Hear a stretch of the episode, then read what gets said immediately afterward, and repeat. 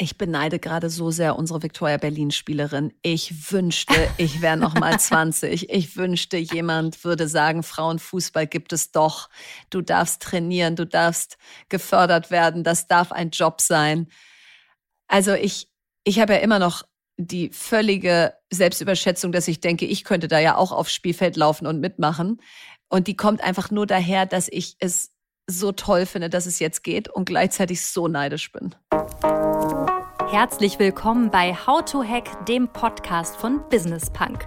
Schön, dass ihr dabei seid und jetzt Ohren auf, denn bei uns verraten euch erfolgreiche Gründerinnen und Gründer, Macherinnen und Macher und Kreative, was sie in ihrem Job anders machen. Unsere Gäste erklären euch ihre persönlichen Tipps und Hacks fürs Arbeitsleben. Das Beste daran, hier wird nicht um den heißen Brei herumgeredet, sondern es gibt handfeste Learnings. Ich bin Jana, Fernsehredakteurin und Moderatorin und ich freue mich riesig, Gastgeberin dieses Podcasts zu sein. Schön, dass ihr wieder mit dabei seid. Ja, am Sonntag, den 20.11., war es jetzt soweit. In Katar ist die Fußball-WM losgegangen. Und selten war ein Sportgroßereignis so umstritten wie diese WM. Katar steht ja aufgrund von Menschenrechtsverletzungen massiv in der Kritik, zu Recht auch. Und rund vier Wochen lang geht das Spektakel in der Wüste jetzt. Und da interessiert mich doch direkt mal die Meinung meiner Business-Punk-Kollegin und Redakteurin Nicole, die mir gegenüber sitzt. Nicole, guckst du die WM eigentlich? Hallo Jana. Eieiei, da startest du das Gespräch aber echt gleich mit einem richtig heißen Thema. Ne? Voll auf die Zwölf. Ähm, Nein, das ist tatsächlich die erste WM, die ich aktiv nicht schaue, wo ich auch wirklich keinerlei Vorfreude habe, was auch sehr schade ist. Und ähm, ich schaue sie nicht aus Gründen, die bekannt sind. Ich habe aber dafür meine Glühweinsaison gestartet und ich habe auch, ja, ist auch wichtig. und ich habe aber in diesem Jahr tatsächlich die Frauen-EM mehr verfolgt als jemals zuvor. Und ich hatte auch das Gefühl, dass das mehrere Leute gemacht haben und der Frauenfußball dieses Jahr endlich mal mehr Aufmerksamkeit bekommen hat. Aber ich gebe die Frage natürlich sofort an dich zurück. Jana, schaust du die WM? Boah, ja, also ich bin in einem extremen Zwiespalt muss ich ganz ehrlich sagen, weil ich bin schon Fußballfan. Also ich gucke auch Frauenfußball mhm. gerne, aber ich bin einfach generell Fußballfan. Äh, ich glaube, ich werde die Deutschlandspiele schauen, obwohl ich ein ganz schlechtes Gefühl habe. Und wenn ich es irgendwie nur vor mir rechtfertigen kann, dann kann ich sagen, das einzig Positive an diesem Großereignis ist, wenn es nur eine positive Sache gibt, dass es dafür gesorgt hat, dass wir alle mitbekommen haben, was da in diesem Land Menschenunwürdiges wirklich abgeht. Ja, und wie schön korrupt die FIFA ist, mhm. wobei das ja eigentlich auch nichts Neues ist, aber ich finde, das ist jetzt noch mal mehr Thema als irgendwie in den Jahren zuvor, zumindest kommt es mir so vor. Und unsere Gästin heute, die hast du auch gefragt, ob sie die WM schaut. Das ist nämlich Verena Pauster und ihr sprecht über ihr neuestes Projekt. Das bezieht sich nämlich auch auf den Fußball. Da möchte sie einiges in Gang setzen. Aber sowas von. Dafür hat sie gemeinsam mit ihren Mitstreiterinnen, wie zum Beispiel Ex-Nationalspielerin äh, Ariane Hingst, den Berliner Traditionsverein FC Victoria Berlin übernommen. Es ist ein Frauenfußballclub und das Ziel ist, den Verein aus der Regionalliga in die Bundesliga zu bringen. Und den Fußballclub will die erfolgreiche Gründerin wie ein Start-up führen. Ein Business-Ansatz, der ja in der modernen Fußballwelt mittlerweile nicht mehr ganz so unüblich ist, aber auch stets für Kontroversen sorgt, gerade wenn Investoren einen Verein übernehmen. Wir sprechen über ihre Philosophie und Verena hält auch nicht mit ihren Ansichten über die FIFA und die Männer WM in Katar zurück. Los geht's. Liebe Verena, Schön, dass du heute da bist. Ich bin ja froh, dass du wieder eine Stimme hast, was ich da gesehen habe nach dem Wochenende Victoria Berlin. Ich habe dich nur jubeln und schreien sehen. Ich habe mir so die Seele aus dem Leib geschrien. Also es ist wirklich erstaunlich, dass ich hier einigermaßen krechtsfrei rede. Aber es ging um alles, Jana. Es geht jetzt jeden Sonntag um alles. Ja, da kann man, da kann man sich nicht zurückhalten. Neuer fester Termin in deinem Terminkalender. Aber wirklich, aber wirklich. Das war ja das erste Spiel von Victoria Berlin, was auch im Free TV gezeigt wurde bei Sport 1.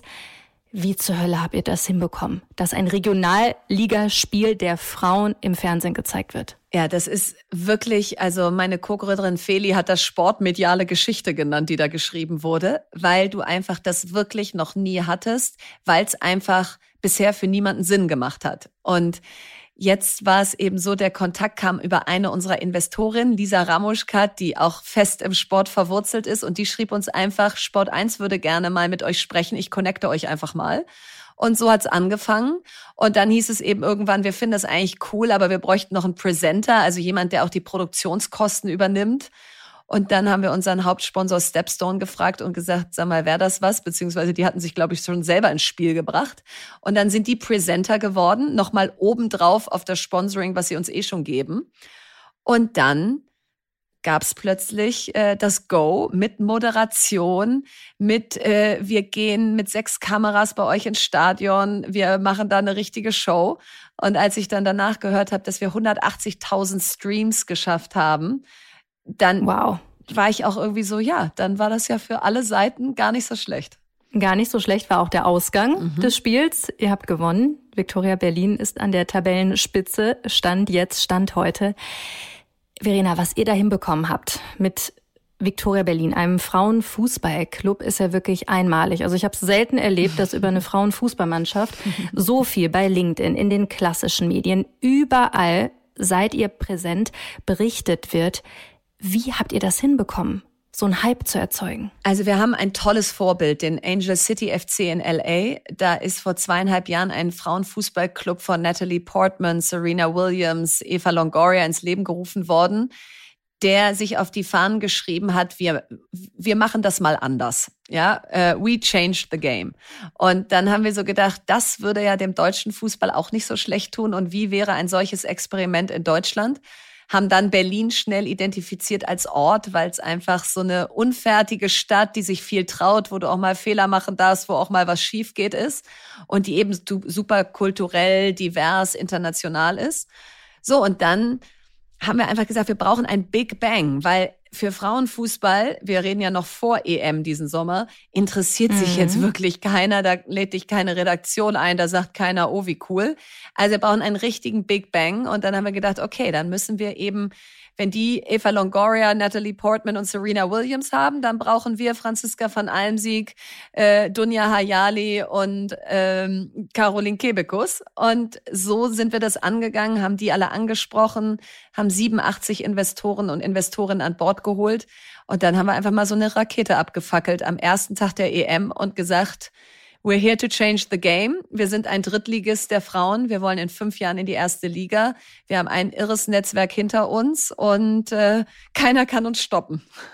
Und die Rakete habt ihr dermaßen gezündet. Ähm, also es ist ja gar nicht mehr wegzudenken aus meinem LinkedIn-Feed und ich glaube, da geht es ganz, ganz vielen genauso immer, wenn ihr Sonntag spielt.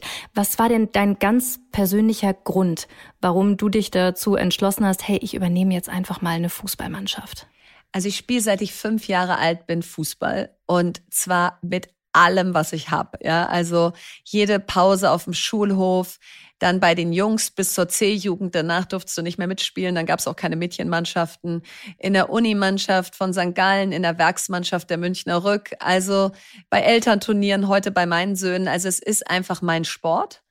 Und ich liebe Storytelling und Innovation in Bereiche bringen, wo ich denke, da ist noch ordentlich Luft nach oben. Und diese Kombi aus, dass ich mich wirklich für diesen Sport begeistern kann. Also wenn ich da am Wochenende rumschreie, dann ist es weder effektheischend noch äh, für die Kameras, weil ich sehe dabei auch so hässlich und so äh, erratisch aus. Ach, es kann, komm, es, ich feiere dich. Dafür. Es kann auf keinen Fall so sein, dass man das geskriptet macht, weil ich, also meine schönste Situation am Wochenende war, da kam die Moderatorin Lilly Engels zu mir auf die Tribüne. Wir standen da in so einem Riesenpulk und, und meinte so während des Spiels, und jetzt stehe ich hier neben neben Co-Gründerin Verena Pauster und Verena. Und in dem Moment fällt es 1-0 und ich schrei der ins Mikro. Du, wenn du das im Nachhinein nochmal hörst, denkst du so, das hättest du dir schöner nicht backen können, ja, dass der arme Tontechniker da wahrscheinlich vom Stuhl gefallen ist. So, also das heißt, ich habe wirklich Begeisterung für diesen Sport und ich glaube wirklich, dass wir da was schaffen können und zwar nicht nur für diesen Verein, sondern für den Fußball generell. Und dass Hertha Berlin vor vier Tagen auf der Mitgliederversammlung beschlossen hat, dass sie eine Frauenmannschaft ab nächsten Sommer an den Start bringen wollen, kann kein Zufall sein. Definitiv nicht. Hier to change the game, das ist euer Motto. Was ich mich aber frage, es kann ja nicht sein, dass die ganzen Jahre da auf diese Idee niemand anderes gekommen ist außer euch. Also Frauenfußball hat ja wirklich jetzt jahrzehntelang wirklich so ein Schattendasein mhm. gefristet. Also warum ist da vorher noch keiner drauf gekommen? Wahrscheinlich haben viele sich das mal angeguckt, um dann zu sagen, das bringt nichts. Da ist kein Geld, keine Vision, keine Musik drin. Denn wenn du die Antworten von gestern nimmst, dann verdienen Frauen in der dritten Liga null Euro. paar Ausnahmen gibt's. Dann trainieren sie abends um 19 oder 20 Uhr auf den Plätzen, die halt gerade noch so frei sind und äh, meistens ohne Flutlicht. Dann haben sie noch überhaupt kein Trainer oder Support-Team aus Physio und was du eben brauchst, um deine Leistung wirklich abrufen zu können. Sponsorengelder fließen nicht in die dritte Liga. Investorengelder fließen nicht in die dritte Liga der Frauen. Das ist eine Amateurliga. Das heißt, du weißt auch nichts über Nachwuchsspielerinnen. Also wenn es bei den Männern von jedem B-Jugendspieler auf diesem, auf dieser Welt 36 Datenpunkte gibt, dann gibt's bei Frauen gar nichts. Also du weißt auch nicht, wo sind die Talente und so, sondern du hast entweder Glück, dass sie bei dir vorbeigekommen sind oder sie sind halt nicht vorbeigekommen. So und all das hat, glaube ich, abgeschreckt. Und uns hat das motiviert, weil wir gesagt haben, da ist ja noch so viel Luft nach oben. Also stell dir mal vor, wir bezahlen die von Anfang an. Stell dir mal vor, wir stellen einen Trainer ein, der eigentlich viel besser ist, als er in der dritten Liga sein müsste. Stell dir mal vor, die haben eine Physio. Die kriegen Autos, nicht jede eins, sondern so Poolwagen, damit die, die kein Auto haben, eben auch mal zu spielen, auswärts fahren können, die eben nicht mit öffentlichen Verkehrsmitteln erreichbar sind. Und, und, und. So, und all das hat zumindest bisher dazu geführt, dass wir gar nicht viel geändert haben und trotzdem Tabellenführer sind, weil wir einfach Wertschätzung und Scheinwerferlicht auf den Platz gelenkt haben. Wie entscheidend ist Geld für Erfolg im Fußball? Ich glaube, das wird sehr entscheidend werden, wenn wir in der ersten Liga irgendwann spielen. Ich glaube, in der Regionalliga, der dritten Liga und auch noch in der zweiten Liga wird das wahrscheinlich sogar noch überschaubar sein. Und dann kommt aber der große Sprung zur ersten Liga, wo du plötzlich gegen FC Bayern, Wolfsburg und Co. spielst, die aufgrund ihrer erfolgreichen Männermannschaften eben ganz andere Budgets haben. So, und dann wird es immer mehr ein Money Game. Und da hoffe ich einfach, dass wir bis dahin genug gelernt haben, um das auch anders zu spielen. Weil was wir nicht wollen, wir sind keine Oligarchen, wir haben nicht die eine Mäzen den einen Mäzen drin, wir wollen das Spiel nicht mit Geld gewinnen, sondern mit neuen, mit neuer Art und Weise wie. Und jetzt auch nicht total naiv sein, das, das wird schon auch Geld brauchen, aber das darf nicht der Haupthebel sein. Jetzt muss ich den Vergleich mal ziehen zum Männerfußball. Da wird ja das oftmals kritisch gesehen, wenn da so ein finanzkräftiger Investor kommt und einfach einen Verein übernimmt. Beispiel ähm, RB Leipzig. Verstehst du die Kritik und habt ihr da auch viel Kritik bekommen? Also ich verstehe die Kritik total, weil Deutschland ist auch ein Vereinsland. Der Fußball wird in Vereinen gespielt, da gibt's viel Nachwuchsförderung. Und da geht's jetzt nicht darum, ganz oben mit einem Raumschiff zu landen und die erste Mannschaft abzugreifen, sondern das Ganze, deswegen haben wir auch die 50 plus 1 Regel, das Ganze ist sozusagen ein Gebilde. So, und deswegen haben wir auch die 50 plus 1 Regel. Wir sind Teil eines Vereins, der der älteste Verein Berlins ist, mit 1889 Victoria Berlin. Und deswegen glaube ich auch nicht, dass es das Ziel der Übung sein kann, dass irgendwann nur noch Investorenclubs spielen. Aber ich sehe den Vergleich zu uns nicht so ganz. Bei uns haben 87 Investoren 10.000 bis 15.000 Euro investiert und die meisten von denen haben noch nie in ihrem Leben vorher Geld investiert. Warum haben die das gemacht? Nicht, weil wir ihnen gesagt haben, in zehn Jahren verkaufen wir an irgendeinen großen ausländischen Investor, sondern we're here to change the game. Wir wollen den Frauenfußball auf eine ganz neue Ebene bringen. Wollen die irgendwann ihr Geld zurück? Ja, aber kann das noch 30 Jahre dauern? Auch. Und mhm. wir haben eben nicht diesen einen Mäzen oder die Mäzenin, wo man sagt, wenn die schlecht gelaunt ist, dann ist das ganze Projekt at risk, sondern wir haben es auf so breite Beine gestellt, dass das Netzwerk der Star ist, das Team der Star und nicht die Einzelne und der Einzelne. Deswegen sind wir auch sechs Co-Gründerinnen und nicht eine Prima inter pares. Damit einfach mal dieses Narrativ weg ist, das ist der Präsident, das ist der dies, das ist der das. Nee, das ist bei uns einfach, das sind bei uns einfach viel, viel mehr. Also investieren die Investoren eigentlich auch, um den Zugang zu diesem illustren Netzwerk zu bekommen, was ihr habt? Sicher im zweiten Schritt ja, aber die, der Hauptimpuls, warum die dabei sind, ist, weil sie an die Geschichte glauben, dass wenn du zeigst, dass es auch anders geht, dass es hoffentlich auch andere Sportarten beflügeln wird, zu sagen, was machen wir eigentlich mit unseren Frauen? Jetzt hat mich einer aus München angerufen, der die ein Frauenvolleyballteam da entdeckt hat und sagt, können wir das nicht eigentlich wiederholen? Äh, kann das nicht hier in München auch im Volleyball entstehen?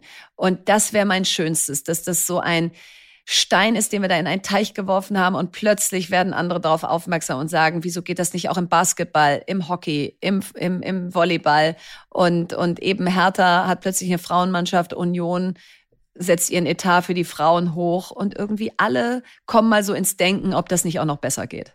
Was gibt dir das für ein Gefühl, etwas zu bewegen? Was vorher noch nicht bewegt wurde? Ich lieb's. Also das ist der Grund, warum ich's mache. Ja, also mhm. äh, weißt du, wenn du mir sagst, Verena, das wirst jetzt zehn Jahre pro Bono machen, weil ich bin zwar beteiligt an dem Ganzen, aber ich kriege dafür ja kein Gehalt oder irgendwas. Wirst jetzt zehn Jahre, 30 Stunden pro Woche arbeiten, dein ganzes Netzwerk einbringen, alles, was du hast. Und äh, wir können dir aber nicht sagen, ob's funktioniert. Egal. Es ist eine Chance wert. Und wenn ich jetzt mir schon angucke, was wir jetzt schon in vier Monaten erreicht haben, das wird nicht immer in diesem Tempo weitergehen. Das wird auch mal richtig tough und dann Ne? Also Menschen sind gerne da, wenn du Erfolg hast. Die sind auch schnell wieder weg, wenn es nicht läuft. Also dann wirst du sehen, wie stark ist unser Netzwerk wirklich. Aber bring it on, ja. Also so ist Sport. Und wenn man das jetzt am Reißbrett planen könnte, dass wir, dass wir da in fünf Jahren in der ersten Liga sind, wo wäre dann die Geschichte? Dann würden es ja alle machen. Mhm. Glaubst du, dass man auch nur in etwas erfolgreich sein kann oder du auch als Investorin mit einem Investment, wenn man da richtig Spaß dran hat und Bock drauf hat? Und das jetzt ich glaube, bei so dicken Brettern ja. ja. Also ich glaube, du kannst mal in irgendwelche Hype-Themen investieren, wenig Zeit, invest äh, wenig Zeit reintun und das klappt auch. Aber das ist dann eher Glück ich glaube, wenn ich so auf mein Leben zurückgucke und überlege, was hat funktioniert, dann war das kein Glück, sondern das waren die Themen, wo ich so viel Leidenschaft, Brain, Zeit, Opfer, alles reingesteckt habe. Deswegen denke ich auch immer, wenn Leute sagen, ja, jetzt aber nicht abheben, denke ich so, ey, wenn du wüsstest, wie fest ich im Boden verankert bin, weil all das zu schaffen, was wir versuchen, ist am Ende einfach ganz viel Leidenschaft und harte Arbeit und da drohst du selten abzuheben. Dafür ist gar keine Zeit. Bevor Verena Pauster für Frauenfußball bekannt war, warst du ja vor allen Dingen im Thema digitale Bildung mhm. super aktiv. Was würdest du denn sagen, was gibt's da für Parallelen? Genau, bin ist ich auch, auch immer so noch. No Man's Land? Ja, genau. Also, wie Frauenfußball. Ist, ist, ist auch, also ist erstens ein Thema, da reden auch 83 Millionen Deutsche mit. Also sowohl beim Fußball als auch bei Bildung. Jeder hat eine Meinung. Äh, das mhm. eint die beiden Themen. Und es sind beides sehr dicke Bretter. Sie sind beide Marathons und keine Sprints. Also änder mal das Bildungssystem. Das, das kannst du sozusagen ein Leben lang machen. Deswegen wird das auch für immer mein Thema bleiben, weil das einfach noch nirgendwo in der Nähe des, des, des Ziels ist. Aber was es so toll macht, ist, und das ist auch eine Parallele, es schafft einfach Chancengerechtigkeit. Wenn du ein fünfjähriges Mädchen in diesem Land bist und du hast ein Talent für Fußball, dann muss es einen Weg für dich geben.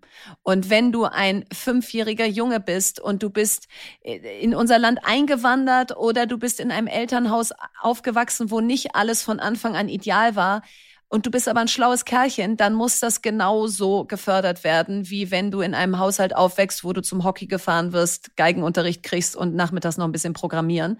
Und das eint diese beiden Themen, dass wenn wir eine Gesellschaft bleiben wollen, wenn wir das meiste aus den Köpfen unserer Menschen rausholen wollen, dann müssen wir mal bei Bildung so ein bisschen in einer höheren Liga anfangen zu spielen. Und das motiviert mich immer wieder, weil ich einfach weiß, es ist am Ende der Schlüssel zu allem, was wir in Zukunft vorhaben. Mhm. Ich warte immer noch auf den Moment, dass du in die Politik gehst.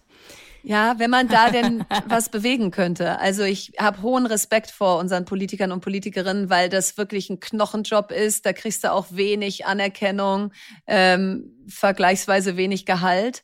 Aber kannst du wirklich was bewegen oder ist es eher so ein Karussell mit den Medien aus, du musst irgendwie die Bälle in der Luft halten, aber du musst sie nicht wirklich ins Tor schießen. Und ich bin halt eher so die, die gerne auch mal ein Tor schießt.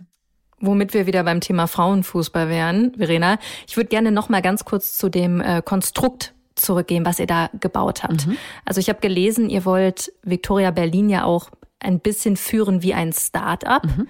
Wie hat man sich das vorzustellen bei einem Regionalligaverein? Kurze Wege. Also wir haben, eine, wir haben einen Slack-Kanal mit all unseren Investoren und Investoren. Das ist Haupt, unser Hauptkommunikationskanal. Es gibt jetzt nicht schon irgendwie extensive Reportings, wobei wir haben jetzt angefangen, so ein bisschen das mal zusammenzufassen, aber kurze Wege zwischen Sponsoren, Investoren und uns. Dann schnelle Entscheidungen. Also wenn es etwas auf dem Tisch liegt, machen wir sechs Gründerinnen äh, innerhalb der nächsten 24 Stunden Call, tauschen uns aus, treffen die Entscheidung, weiter geht's. Keine Gremien, keine Vorstandsvorlagen und so. Dann selbst und ständig. Wir haben keine Agenturen, wir haben keinen Vermarkter, der uns vermarktet.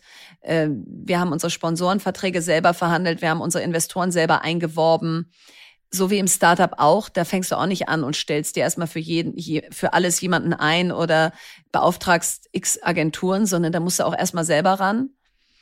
Und das vierte ist vielleicht offene Kommunikation. Also bei uns gibt's keine Geheimnisse. Wir, wir teilen alles mit den Spielerinnen. Wir teilen alles in der Co-Gründerinnen-Gruppe. Wenn jemand von außen von der Presse Fragen hat, soll er vorbeikommen und bei unserer, bei unserem Investorentreff live mitfilmen so, wir haben nichts zu verbergen. Äh, und dann merkt er schon, dass das echt ist. Und, und ich glaube, wenn du einfach weißt, du bist echt und das, was ich jetzt hier erzähle, stimmt auch, dann kann auch jeder vorbeikommen und sich das bis hin in der Kabine angucken, weil dann wird er nichts entdecken, wo er sagt, ah, jetzt habe ich aber da doch gerade was gesehen, das passt aber nicht zu dem, was sie da gerade gesagt hat. Hm, das unterscheidet euch auf jeden Fall von der FIFA, um das äh, mal so stehen zu lassen. Ähm, Jetzt eine, eine kurze betriebswirtschaftliche Frage.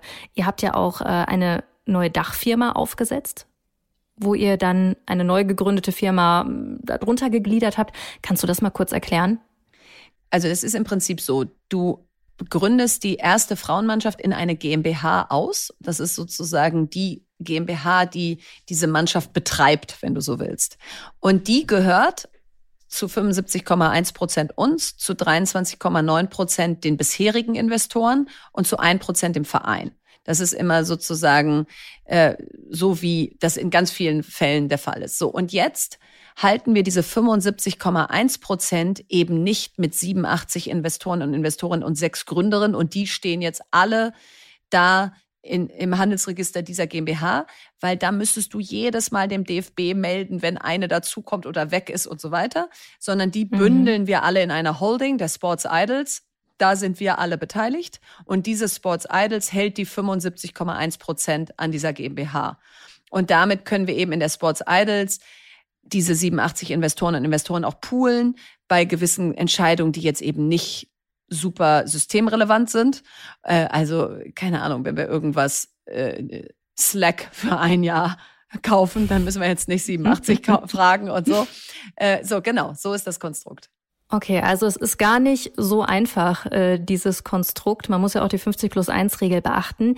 Äh, ich habe ein Zitat gelesen von Philipp Köster, Chefredakteur des Fußballmagazins Elf Freunde.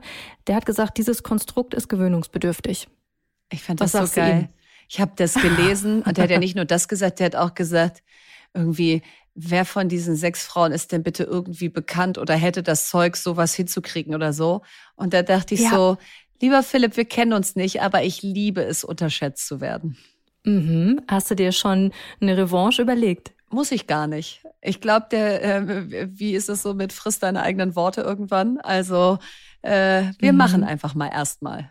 Und dann, äh, okay. dann treffen wir uns irgendwann und dann gucken wir mal, was er dann sagt. Erfolg ist die beste Rache.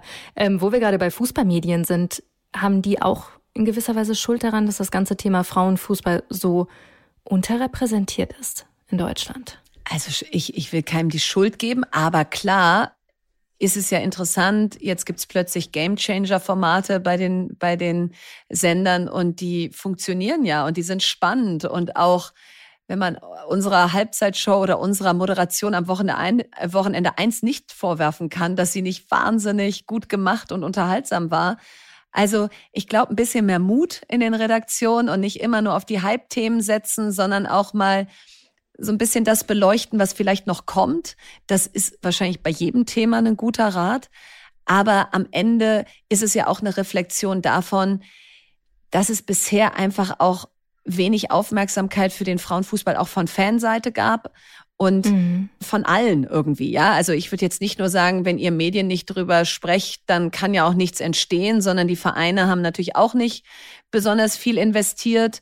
Die Frauenmannschaften wurden nicht mit ordentlichen Budgets ausgestattet und gefördert. Also ich glaube, da gibt es einfach viele Gründe, warum das noch nicht so richtig nach vorne gekommen ist. Ich glaube, da kommt auch das Henne-Ei-Prinzip wieder zu tragen. Ne? Total. Also was war zuerst? Ich finde, durch die ähm, Frauenfußball-EM hat sich echt noch mal was gedreht. Mhm. Ist auch die Aufmerksamkeit gekommen.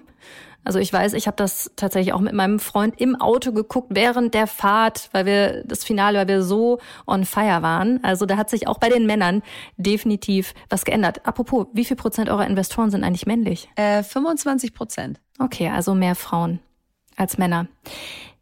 Willst du noch mehr Mannschaften übernehmen? Ach, vielleicht nehmen wir irgendwann aus unserem Verein noch weitere Teams dazu sozusagen, Jugendmannschaften oder so. Da haben wir jetzt keine konkreten Pläne im Moment, aber da würde ich gar nichts ausschließen. Und klar kannst du in dieser Holdinggesellschaft natürlich theoretisch auch Shareholder von noch weiteren Frauenmannschaften aus anderen Sportarten oder so sein. Das ist alles im Moment überhaupt nicht auf unser Zettel. Im Moment geht es uns 100 Prozent um den FC Victoria Berlin und die erste Frauenmannschaft, weil das ist schon Arbeit genug. Also die To-Do-Liste ist so lang, dass wir, dass wir immer Schnappatmung alle sechs haben, um da irgendwie durchzukommen. Also first things first, aber nichts ausschließen, weil wer weiß, wo uns diese Reise noch hinbringt. Ich bin sehr gespannt. Deine Meinung zum Thema Equal Pay? Im Fußball. Ähm, es gibt ja die Forderung, dass Frauenfußballerinnen, auch die in der Bundesliga spielen oder Nationalspielerinnen genauso viel verdienen sollen wie Männer. Die Gegenmeinung ist ja, Oliver Bierhoff hat das, glaube ich, gesagt, das funktioniert gar nicht, weil natürlich auch gar nicht das Interesse so groß ist. Sponsoren, was ist deine Meinung dazu? Also ich glaube, Equal Pay ist nicht so meine vorderste ähm, Forderung, weil ich so denke, die Gehälter im Männerbereich sind viel zu hoch. Also ich wäre jetzt gar nicht die, die sagt, die Frauen müssen jetzt genauso hoch, sondern ich finde, die Männer müssen mal runter, weil das System Fußball ist auch deshalb kaputt, weil es so hohe Gehälter hat und du eigentlich einen Verein kaum betriebswirtschaftlich betreiben kannst, weil immer, wenn was übrig ist, musst du es wieder in den nächsten Spieler stecken, äh, damit du dann vielleicht doch irgendwie noch einen Platz weiter vorne landest. Und das hat so einen Rat Race irgendwie ausgelöst, was toxisch ist. Also da am Ende verlieren alle, finde ich, weil es ein reiner Transfermarkt dann ist und gar nicht mehr um den Sport geht. Deswegen wäre es für mich das falsche Ziel zu sagen, da wollen wir auch hin. Und gleichzeitig möchte ich natürlich, dass Fußballerinnen von ihrem Job leben können. Also es ist ein Unding, dass du in der ersten Bundesliga immer noch nicht flächendeckend das als deinen Lebensunterhalt verdienen kannst. Und vor allen Dingen ist deine Karriere ja auch früh fertig und danach wartet eben nicht ein lukrativer Trainervertrag, ein super Moderationsjob und sonst was auf dich, sondern das haben dann nur eine, einige wenige das Privileg. Also deswegen gibt's da sicherlich viel zu tun, aber mein Ziel wäre nicht, die Männer, die Welt der Männer zu matchen. Wie kann man das denn hinbekommen, dass gerade auch, das hatte ich jetzt auch von einigen Olympioniken gehört oder jetzt auch Frauenfußballerinnen, dass die neben ihrer Karriere noch eine Karriere haben oder beziehungsweise nach dem Ende ihrer Karriere nicht mit nichts dastehen. Also das Tolle ist natürlich, dass die sozialen Medien und die Möglichkeit, dass du dir eine Personenbrand aufbauen kannst dadurch heutzutage, eben auch Chancen bieten, dass du eine Marke jenseits des Spielfeldes wirst und dass du Sponsorenverträge gar nicht nur mit dem Verein, sondern auch für dich selber hast, dass du, ähm, also es geht jetzt natürlich eher noch in den Amateurligen, das geht jetzt nicht mehr bei den Männern, mhm. aber dass du einfach viel mehr über die Menschen auf dem Platz weißt als früher. Und das macht dich dann wieder interessant, auch wenn deine Karriere zu Ende ist, hast du halt immer noch 100.000 Follower oder so und kannst dann eben immer noch was damit machen. Und das gab's halt vorher nicht. Wenn das Scheinwerferlicht aus war, war fertig. Und mhm. das ist eine Chance. Und die zweite ist einfach, dass man natürlich eben anerkennt, dass ganz viele Positionen im Fußball ja noch gar nicht von Frauen besetzt sind und Frauen aber da überhaupt nicht schlechter wären. Wir haben sie nur noch nicht rangelassen. Ob das Schiedsrichterin sind, Trainerin, Geschäftsführerin. Also ich weiß nicht, ich glaube, es gibt keine einzige Geschäftsführerin eines Männerclubs in der ersten oder zweiten Liga. Und wenn, dann freue ich mich auf die Zuschriften. Aber wir beweisen ja gerade, dass man das kann. Also wir haben das jetzt auch nicht jahrelang gelernt, aber wir haben ganz viel Erfahrung im Führen von Unternehmen. Und da finde ich, steht der Beweis noch total aus, warum nicht viel mehr Frauen auch in diese Jobs kommen könnten. Und dann hast du eben plötzlich natürlich auch als aktive Sportlerin die Möglichkeit, Trainerin, Co-Trainerin, sportliche Leiterin und so weiter, alles nach deiner Karriere zu werden, was bei den Männern schon lange gang und gäbe ist. Wie lange dauert das noch? Och, wir sind da dran. Also äh, ich bin mal so gespannt, was wir da vielleicht schon in den nächsten ein, zwei Jahren zeigen können. Und wie man dann auch sehen wird, wie sich Spielerinnen von, die jetzt erste Liga spielen, entwickeln, weil sie dann eben vielleicht altersbedingt ausscheiden und dann in Positionen kommen. Das sieht man jetzt auch schon bei Tabea Kemme oder Almut Schuld und so, wo man sagt, mhm. so, da, da geht bestimmt einiges in Zukunft. Wenn dieser Podcast hier veröffentlicht wird, dann hat die Fußball-WM in Katar gestartet. Du hast eben über ein kaputtes System gesprochen. Vor ein paar Minuten trifft das in diesem Fall auch zu. Was ist deine Meinung zu der WM in Katar? Also das ist, ich finde, man muss eigentlich nur einen Satz sagen, der FIFA-Präsident wohnt privat in Katar. Das äh, hm. beschreibt in einem Satz für mich sehr viel. Aber ich glaube, es ist der falsche Zeitpunkt, äh, jetzt sozusagen, also ich verstehe, warum die Debatte jetzt losgeht, weil jetzt ist die mediale Aufmerksamkeit da, aber 2013 oder wann immer das entschieden wurde, da haben wir das ja alle so durchgewunken. Da haben wir uns zwar auch ein bisschen aufgeregt, aber da hätte man es vielleicht noch stoppen können, jetzt nicht mehr. Und deswegen ist meine Haltung dazu, Menschenrechte sind nicht verhandelbar. Und wenn da irgendein, also sozusagen, was der, der Hauptfunktionär gesagt hat zum Thema Homosexualität und, und so ist ich, ich kann doch nicht mal Unding sagen, ich kann nicht glauben, dass, dass das 2022 mhm. so möglich ist. Und das heißt, ich finde das in keinster Weise gut, wie das da gehandhabt wird. Aber ich glaube einfach, dass es auch falsch wäre, jetzt so eine Art Doppelmoral zu machen und zu sagen, also wer WM guckt, ist bei mir unten durch und gleichzeitig warten wir alle auf LNG-Gas, damit wir nicht frieren. Und ich glaube, da müssen wir an der Stelle ehrlich miteinander sein. Wir haben große geschäftliche, politische Abhängigkeiten von Katar und gleichzeitig wollen wir die WM nicht schauen. Also da brauchen wir, glaube ich, eine Gesamthaltung, die hält. Und trotzdem kann ich für mich persönlich sagen, ich habe mich noch nie so wenig auf eine WM gefreut. Und das ist total mhm. schade, weil ich liebe WMs. Ich finde es auch völlig deplatziert, dass sie in der Adventszeit stattfindet. Da möchte ich abends mit meinen Kindern Kekse backen und irgendwie Ruhe einkehren lassen. Das passt für mich auch überhaupt nicht in die Jahreszeit. Und es passt natürlich überhaupt nicht in die sozioökonomische, ekologische Großwetterlage, dass wir da Stadien runterkühlen, während irgendwie der Rest der Welt friert. Und also es macht vorne und hinten keinen Sinn. Und trotzdem bin ich nicht die, die jetzt durch die Straßen geht und guckt, wer guckt WM und mit dem oder der rede ich nie wieder. Meinst du denn, die FIFA als Organisation ist noch zu retten? Nein. Also wenn so Nein. etwas durchgewunken wurde? Nein.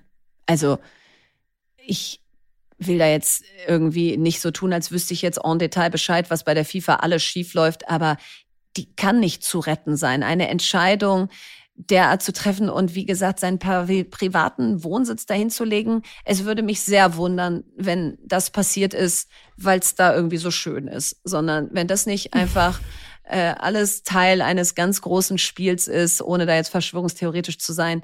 Aber was soll's? Du kannst dich an der FIFA jetzt abarbeiten oder du kannst es anders machen. Und ich bin halt immer wieder die, die eher, statt dass sie gegen Sachen ist, für was anderes ist. Und in diesem Fall bin ich einfach für neue Strukturen, für neue, neue Narrative, damit dann hoffentlich korrupte Strukturen irgendwann keine Chance mehr haben. Wie groß ist deine Hoffnung, dass sich da was ändert? Ach, ich bin ja echt eine ganz große Optimistin und ich glaube schon, dass wir viele sind. Wir sind viele, die einfach sagen, wir wollen wieder den Menschen in den Mittelpunkt stellen. Es darf nicht alles durchkommerzialisiert sein. Wir wollen echten Spaß haben und nicht nur, weil wir dafür bezahlt werden. Und ich glaube, da, da ist so viel in Bewegung auf allen Ebenen unserer Gesellschaft und es wäre komisch, wenn das zu nichts führt. Der Prozess dahin, der mag manchmal sehr frustrierend sein oder schmerzhaft erscheinen oder das Gefühl geben, man käme eh nie an.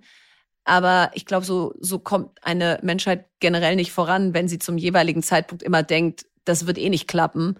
Deswegen bin ich da eher so der Moonshot-Person, der sagt, aber was ist, wenn es klappt? Ausrufezeichen, Verena. Sehr, sehr schöner Satz. Und damit kommen wir zu unserem Spiel. Oh, wie in schön. Diesem Podcast Harter Break. Das Spiel heißt Ich hab noch nie. Kennst du das Trinkspiel? Oh ja, das habe ich aber lange nicht mehr gespielt. Wann zum letzten Mal? Ich glaube in St. Gallen im, im Studium. Also vor Aha. 20 Jahren. Aber das könnte ich mal wieder rausholen. Ich gehe äh, Samstagabend mit Lea groß aus. Also vielleicht hole ich das da mal raus. Bitte, bitte, bitte. Und schick mir Videos ja, oh danach. Ja. Äh, mit Lea habe ich das nämlich auch schon gespielt. Ach ja, sehr gut. Aber wir sind ja hier der, der gläserne Podcast. Es ist um die Mittagszeit ja. oder ja, bisschen später. Du trinkst Wasser. Sehr gut, danke. danke. Hier nochmal kurz die Regeln. Also, wenn deine Antwort auf meine Frage doch ist, dann musst du einen Schluck trinken. Und wenn deine Antwort stimmt ist, dann kannst du das Glas stehen lassen. Wir probieren es einfach mal. Ich habe noch nie mich mal heillos überfordert gefühlt. Doch.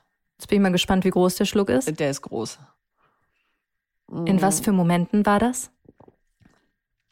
Ey, wenn ich da wieder 1400 Bälle in die Luft geschmissen habe und alle gucken in meine Richtung und sagen, und jetzt hier und da und hier habe ich noch eine Frage und da denke ich so, oh Gott, was habe ich getan?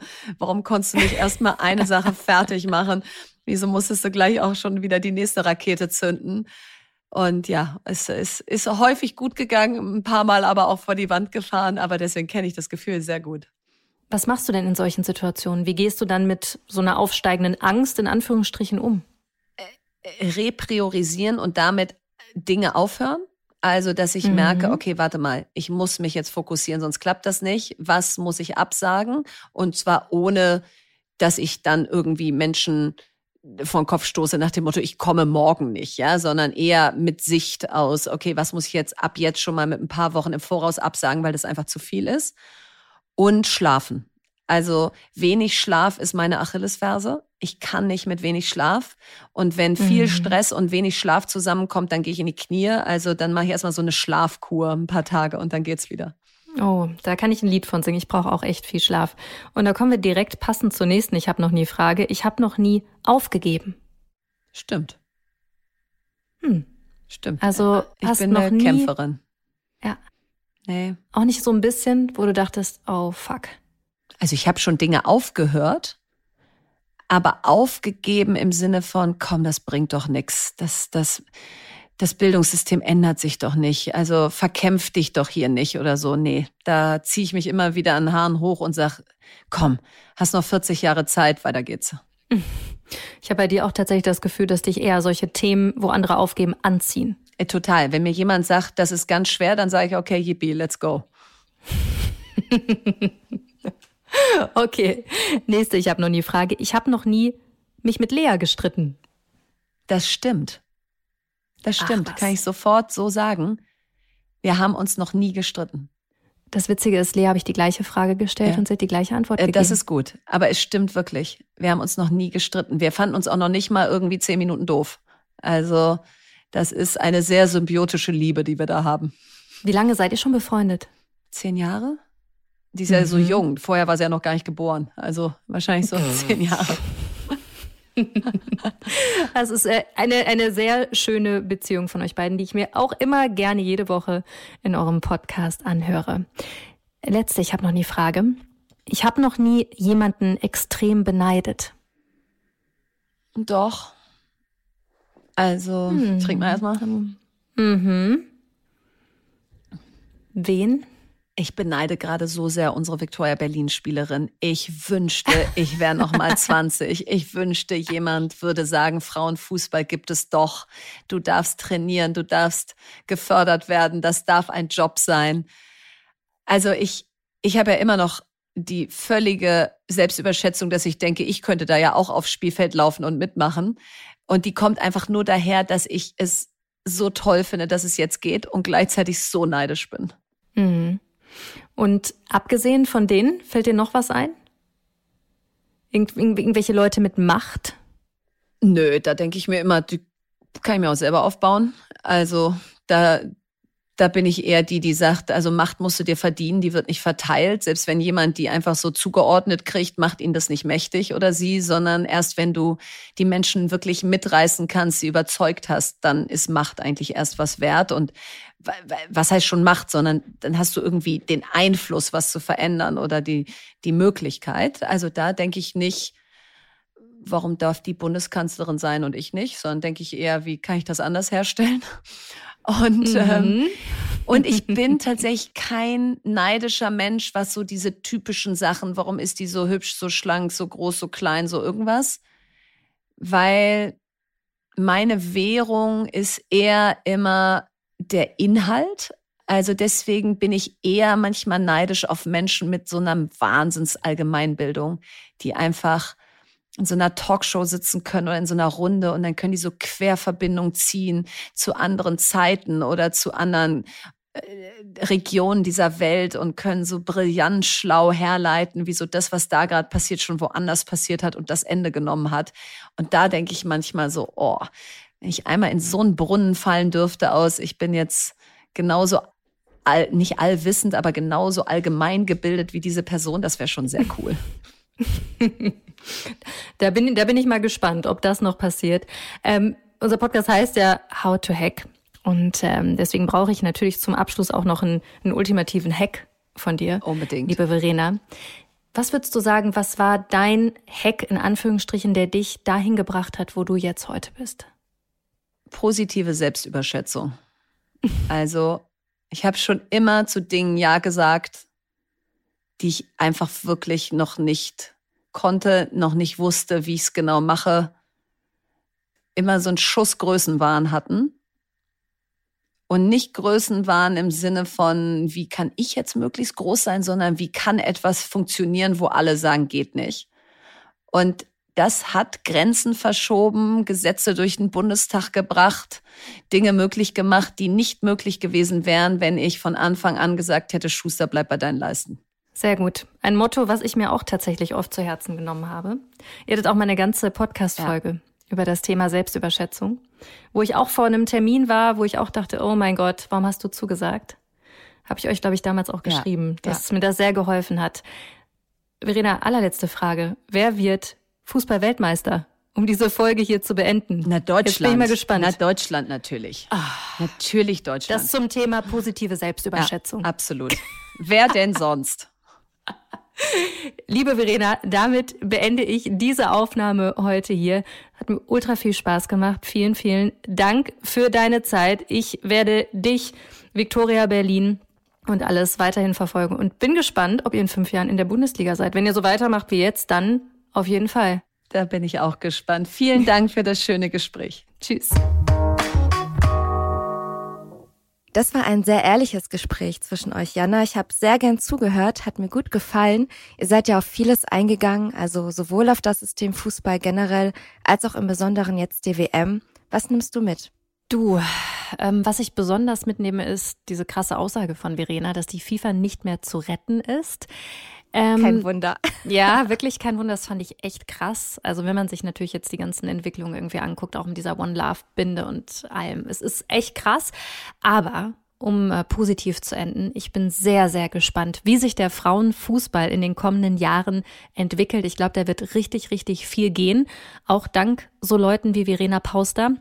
Und was ich auch interessant fand, dass die Investoren, die da bei Victoria Berlin mit am Start sind, das Geld jetzt nicht unbedingt investiert haben, weil sie auf die dicke, fette Rendite hoffen, sondern weil es auch ein bisschen mehr um Netzwerk und intrinsische Motivation geht. Ja, ich bin auch optimistisch, was den Frauenfußball angeht. Verena hat ja auch in einem Gespräch schon viel davon erzählt, was so in Gang ist. Und ich denke, da wird noch einiges kommen. Und was ich auch so schön fand, ist, man merkt richtig, wie Verena den Fußball liebt. Voll, total. Und nächste Woche erwartet euch eine Sonderfolge und die hat auch etwas mit der besonderen Bedeutung des 1. Dezembers zu tun. An diesem Tag ist nämlich Welt-AIDS-Tag und ich freue mich sehr, wenn ihr wieder mit am Start seid. Es wird sich sehr, sehr lohnen. Und wir freuen uns natürlich auch immer wieder über Feedback, Kritik, Anregungen von euch. Schickt uns das doch gerne direkt an mich. Da findet ihr mich bei LinkedIn oder Instagram ganz normal unter meinem richtigen Namen, Jana Linke. Ich verspreche euch, ich lese alles, wir nehmen alles auf und ich freue mich, wenn ihr auch beim nächsten Mal wieder mit dabei seid. Tschüss. Lesetipp der Woche. Habt ihr Hunger? Aber der Kühlschrank ist leer und die Läden haben zu? Genau gegen diese schreckliche Situation kämpft ein mutiges Berliner Startup. Avery liefert vegane, tiefgekühlte Gerichte auf Restaurantniveau, so das Versprechen. Die Zutaten sind nachhaltig und das Gericht in 10 Minuten vorbereitet. Und mit dieser Idee hat das Unternehmen schon letztes Jahr die Umsatzmillion geknackt. Wenn ihr mehr über das Erfolgsrezept von Avery lesen wollt, dann geht auf business-punk.com. Viel Spaß beim Lesen! Das war How to Hack für heute. Ich hoffe, es hat euch gefallen. Immer donnerstags gibt es eine neue Folge.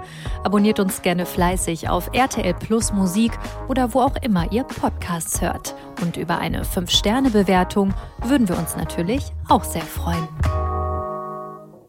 How to Hack ist eine Produktion der Audio Alliance. Host Jana Linke. Redaktionelle Mitarbeit Lucille Garnier und Nicole Plich. Audioproduktion Lia Wittfeld.